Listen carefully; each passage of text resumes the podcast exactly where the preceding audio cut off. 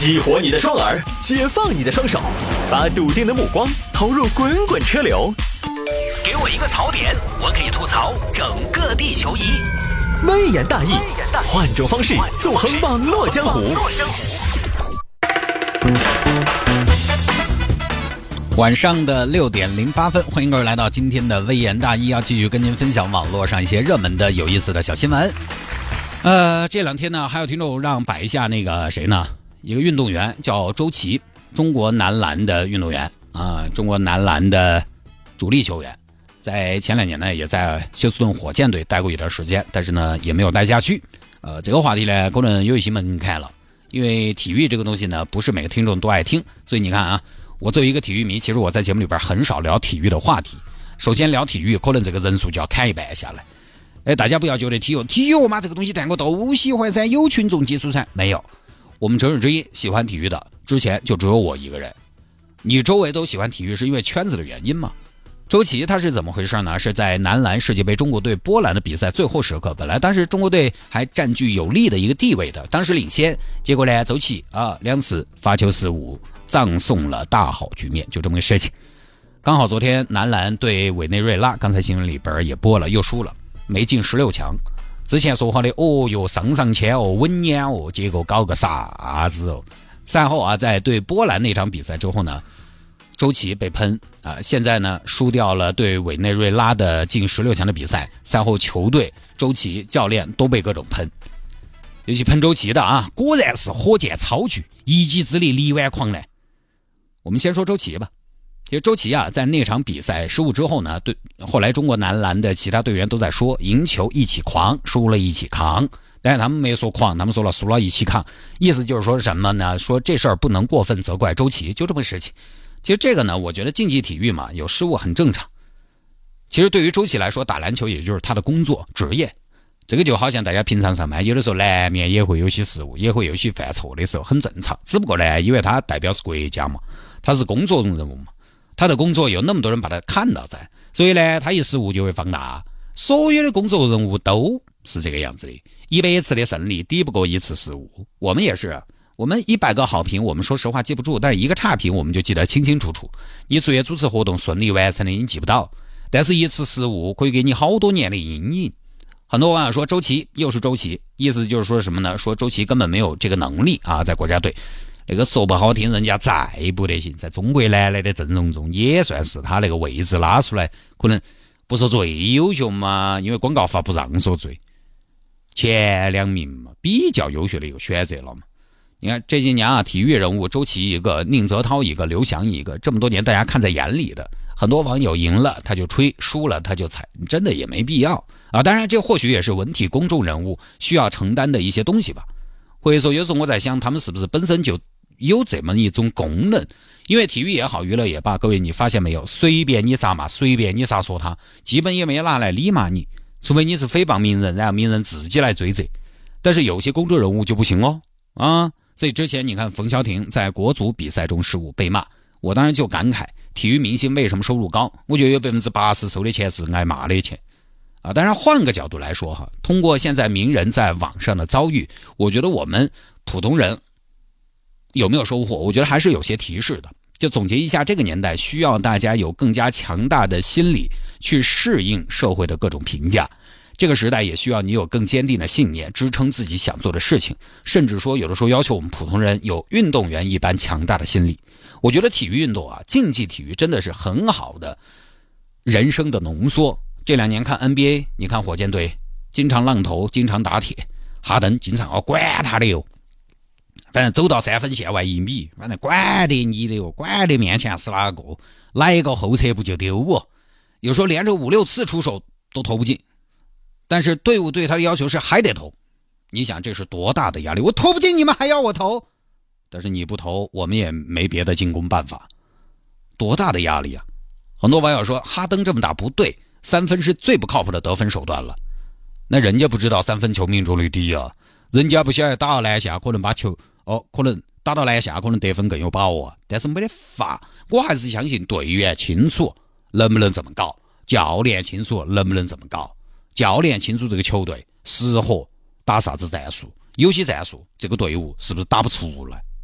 能不能打得好，什么战术最适合球队。那这个时候，当你一次又一次投不进的时候，当你一次又一次无功而返的时候，其实这个时候你要干嘛呢？你要坚定的相信自己相信的东西。这个真的正儿八经说，说实话，对心态的考验非常大。以前咱们都说中国队的后场，说足球队啊就知道开大脚，你打短传呐。到了前场，能不能打打渗透？耐心一点，不要四十五度起球，不要蹭穿冲掉。球迷当然是看个球啊，以为是打实况，反正每一脚嘛都那么精准。打个直射就打穿了，你打短传打短传，你总要他们传的到位，脚下搞得赢嘛。有的时候瞎都瞎不转，打啥子短传嘛？你真的是，就基本上长传冲掉可能就是最好选择了。所以你不能被外面的声音左右。例如周琦来说，现在那么多人说你不行，不怕，怕的是说的人多了，自己都觉得自己不行了，那就恼火了。大家有的时候去看看社会上那些所谓的成功人士啊，成功的路呢，当然各有不同，门道各有不同，但有一个相同的是，他们都坚信自己是对的，或者说坚信自己做的这件事情，愿意坚持下去。当然也有很多盲目自信做垮的，但是做好的前提一定是坚信自己是对的，坚信自己是可以的。因为这个社会呢，声音很多很杂，有人是基于自己的经验给你好心的建议。但是也要承认，有人是基于看热闹的心态，等着看你的笑话。你如果不强大，你就一直背着路人给你的压力，难以施展。强大的心理以前是对专业运动员的要求，现在对于普通人也有这样的要求。刚刚有听众朋友换台了，说：“探哥，你那个体哟摆的硬是瞌睡都出来了。”你看吧，有的时候聊这个就是，呃，当然我也没有办法把体育聊得那么的专业，因为说实话，篮球呢，我有的时候就看个闹热；脚球呢，我可能，哎，你喊我回忆一下当年看过的脚球比赛呢，我还说得出来个一二三四。但是篮球这个东西呢，我确实是近几年通过看 NBA，哦，我才基本上才开始慢慢接触到篮球这个运动。呃，加上现在这么忙，也不可能在一个项目里头扎太深，对不对？关注太久，所以呢，战术方面的东西我就。不分析了啊，我也就不分享了，因为这个确实就收音机前很多听众朋友都比我厉害。我主要觉得这个周琦啊，包括中国男篮，包括最近几年所有的这种体育明星，他们在比赛失利之后，你包括说丁俊晖，包括说柯洁啊，包括说游泳呃宁泽涛，刚才我讲到的，还有中国羽毛球队这几年呃遇到起伏的时候，他们所面对的。外面的声音和网络的舆论的压力，通过这个事情呢，来说一些我的观点。就是现在哈，我觉得不光是对于这种专业运动员来讲，包括对于我们普通老百姓来讲，强大的心理。你看以前这个强大的心理是对专业运动员的要求，就刚才我讲的哈登，投不投得进你都得投。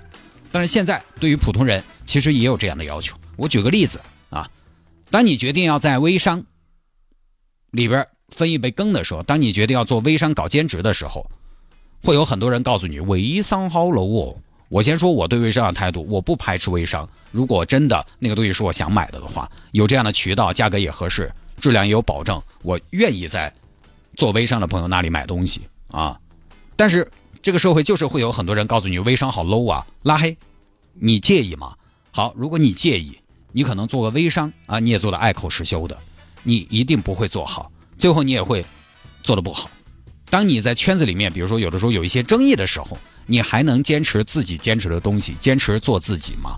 就是声音很多的年代，我们还是要靠自己，相信自己。这个不多说了，运动员都有失误，我觉得是可以理解的。好，我们再来说男篮这个球队，呃，也不讲技术层面啊，讲不了。中国球迷、体育迷有的时候会觉得自己很造孽，脚球，脚球之前也不得行，但这儿规划了嘛。啊，李皮老师这一次呢，也要带队，正儿八经的目的非常明确的带领球队冲进世界杯，这是他的硬任务。因为以前你可以说，哎，巧妇难为无米之炊嘛。现在来嘛，埃尔克森也来了，李可，李可都有点瞧不上了，都踢出国家队了，对不对嘛？都落选了，那这个阵容交给你，你带进世界杯，这个是必须的吧？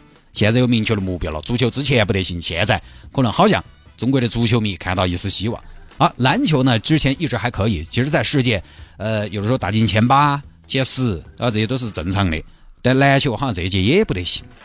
我前段时间看 NBA，啊，西部半决赛，火箭被淘汰之后，我在朋友圈发了一个内容，因为火箭又输给勇士嘛，而且是在杜兰特受伤下场的情况下，在那一场首先被这个被止住了这个马上要反超的势头，被勇士拿下。然后后来一场杜兰特缺阵，还是被拿下了，主场被别人拿下。我当时就很惋惜啊，我就说：“哎呀，想了一下，人家当体育迷还是造孽。”我就我说这些年我喜欢过的体育明星或者团队有意大利队、荷兰队。国足、AC 米兰、火箭、丁俊晖，这个这个懂的朋友可能懂。意大利、荷兰这两年呢都不得行，但荷兰这两年呢有些新星涌现。国足国足一直比较稳定，我们就不说了。米兰米兰垮死了，丁俊晖丁俊晖呢有两年没到巅峰了。火箭火箭队连着两年掉链子了。意思就是说什么呢？我喜欢的怎么都垮死了？我口味怎么就那么独特？我光选不行的喜欢呢？啊？我就是毒奶本奶，但是其实现在一想，是他们不行吗？你再不说意大利、荷兰、米兰、丁俊晖，你不能说他们不行。他们曾经也很辉煌的，他们也给我们曾几何时，我们如果做他们的球迷，他们也确实给我们带来了欢乐。问题不是出在我眼光不好，支持没得出息的队伍，问题是在于你只要一直支持他们，而他们就一定会有低谷。西班牙也会被荷兰打五比一，巴西也会被德国打一比七，德国也会被小组淘汰。但凡真正的体育爱好者，谁没有点扼腕叹息、垂头丧气的时候？哪个又没得点几家欢喜几家愁的时候？而中国男篮，我们肯定会一直支持，因为那是国家队，再骂还是喜欢，所以总会有这样的时候的。既有王仕鹏当年绝杀对手的时候，振臂高呼，也有像这两天我们连连。输给波兰队，输给委内瑞拉，然后被淘汰出局的时候，所以大家看体育比赛呢，我觉得当时投入，因为你不投入体育比赛就没得意思了。但是也要很快抽身而出。体育很珍贵的一点就是，短短十几分钟、几十分钟时间，它浓缩了很多人生的起起落落。你得意了，你失意了，你赢了，你输了，你懈怠了，你被逆转了。奥运会上那个捷克的射击名将，还是美国那个射击名将，呃，叫西蒙斯，应该是美国的啊。啊，前面领先那么多，那么大的优势，最后一枪脱靶，而且他两次奥运会出现这个事情，失之交臂，就是这么意外。之前稳如狗，嗯，一顿操作猛如猛如虎，最后一枪，你可能一时冲动就失之交臂了。就好像零六年德国世界杯的齐达内，你可能在咬紧牙关啊，有的时候觉得自己考试来不及了啊，我不得星光放弃了。但是你的对手可能心中也已经 MMP 了。就好像长跑一样，跑到最后你也跑不动了，他其实也跑不动了，你恼火他也恼火，可能就是比谁最后更狠一点。上高中我记得有一次班上我们跑一千五百米，我跟到第一名跑了很久，我当时靠是来不及了，因为我长跑不行噻。我到最后一百多米，我觉得好恼火，我觉得我那个体能储备不可能超过对手的，因为我前面一直在跟，但是真的我使出最后一点力气去超他，结果我发现。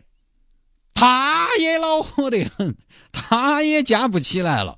最后真的就是比哪个狠，比哪个牙巴咬得紧，比哪个更渴望第一名。